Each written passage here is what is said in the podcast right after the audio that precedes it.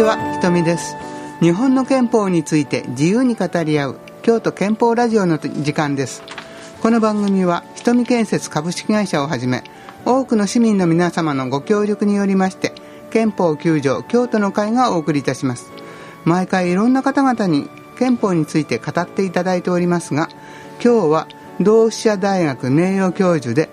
中荒木の森の会共同代表をしていらっしゃいます味坂学さんです。どうぞよろしくお願いします、はい、よろしくお願いします。そもそもあの中良木の森の会っていうのは何をしているどういうグループなんでしょうか、はい、えー、ちょうど1年ほど前に、はい、えー、京都府が北山エリア基本整備計画というのを出したんですね、これは北山エリアといって、えー、京都の北部にあります、うん、えー、京都市の北部にあります、えー、植物園あるいはそのすぐ隣にあります、えー、京都府立大学を大きく改変しようというそういう案が出ました、はい、私たちはすぐそこに住んでいるんですけどももともとこの植物園と府立大学のあったところは、うん、江戸時代まで中良木の森中良木神社っていうのがありまして今も残っていますが神社がその中良木の森っていうのがあったんですね、うん、この森を生かして植物園と京都府立大学ができたわけです。ここを守りたい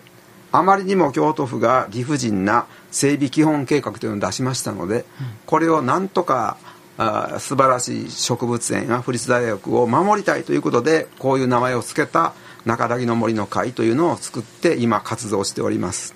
で中良木の森という地名なんですねもともとが。そうですね、ね、はい。でその近辺に住んでらっしゃる方たちが中心になって地域を守ろうという活動が、ね、まあそうです。基本ですよね、はい、でそもそも府立植物園のあの辺りを変えるってどういうふうに変えようとしてるんですか、はい。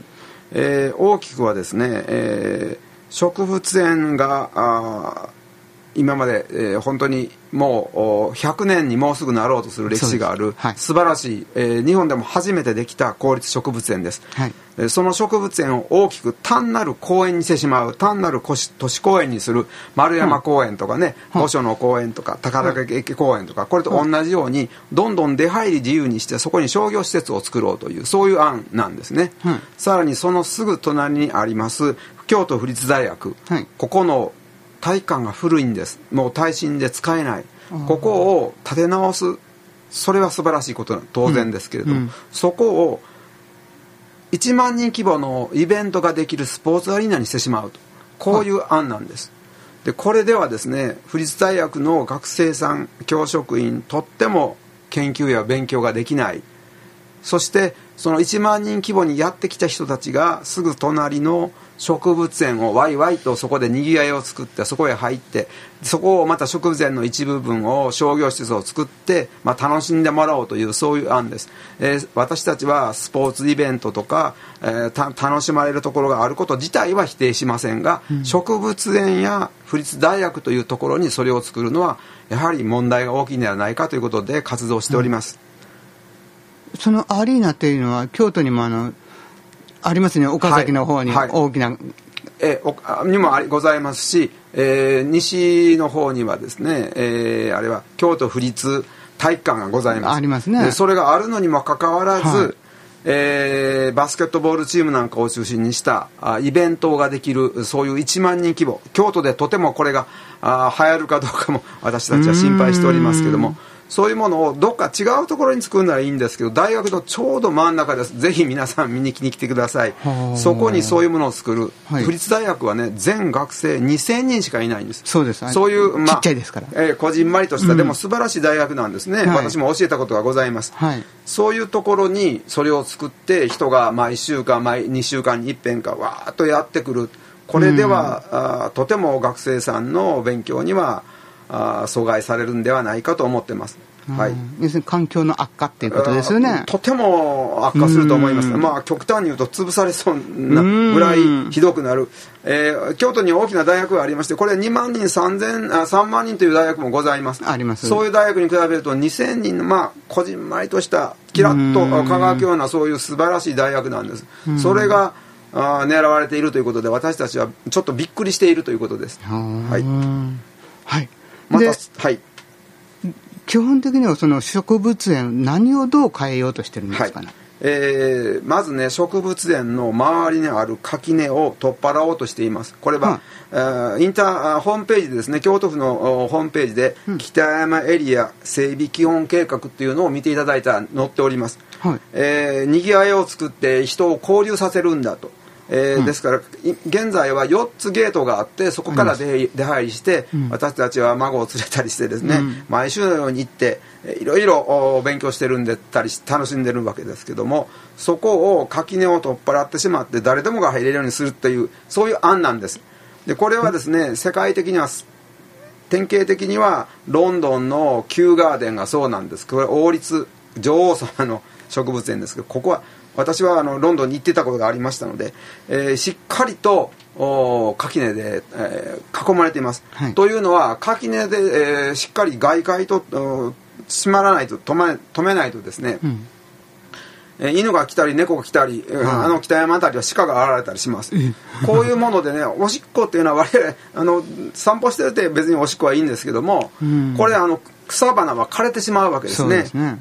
あの少量で多品種の素晴らしい植物園は、うん、例えば桜だけでも100種類以上実はあるんです、うん、私たちは単なる桜と思ってますけどね、うん、椿でも200種類以上あります。でこういう希少なものを守るためにはきちっと垣根を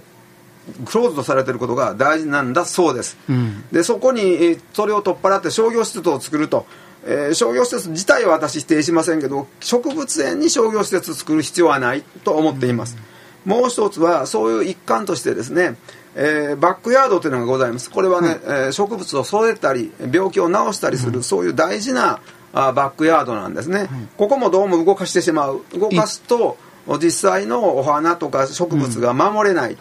からもう一つは真ん中にですね大きな芝生がございます。行った方は分かると思います。ここにステージを作るって言ってます、うん、ええー、これ丸山公園と勘違いしてるのかなと思ってます、これね 植物園に行くと静かな鳥や虫の声が聞いてる。これが素晴らしいんです。でステージはいらないと思うんですね。まあそういう形でですね植物園が大きく変えられようとして本来の植物園が維持できない。単なるパークになってしまうボタニカルガー。デンというね。これ世界的にもニューヨークやパリやロンドンに大きな都市には必ずこういう植物園があります。生きた植物の博物館としての植物園、これを私たちは残したい。ということが第二の希望です、はあ、なかなか大変そうですね。相手としては、えー、京都府は何を考えられたのかということでね。まあ、もともとどうしてこんなことをっていうところですね。前の知事さんはそんなことを言われなかったんですけどもこの新しい知事さんになった途端にですね。あそうこういうね激変なんです。京都府立大学は危ないし京都府立植物園も危ない。にぎわいだとか商業施設を作りたいいうことがどうも大きな眼目のようですので私たちはこの静かな素晴らしい植物園を残したいということで中なぎの森という運動をしております。はい。じゃあ今後ともみんなで新聞、ニュースなんかを見ましょうね。あのインターネットも含めて、はい、えー、証明活動しております、はい、どうかネット証明もできますのでご協力いただければありがたいと思います、はい、よろしくお願いしたいと思います。よろしくお願いします。そろそろ時間が参りました。ただいまのお話は同志社大学名誉教授中柳の森の会共同代表の味坂学さんでした。味坂さんどうもありがとうございました。ありがとうございました。どうかご支援よろしくお願いいたします。京都憲法ラジオこの番組は瞳建設株式会社をはじめ多くの市民の皆様のご協力により憲法9条京都の会がお送りいたしました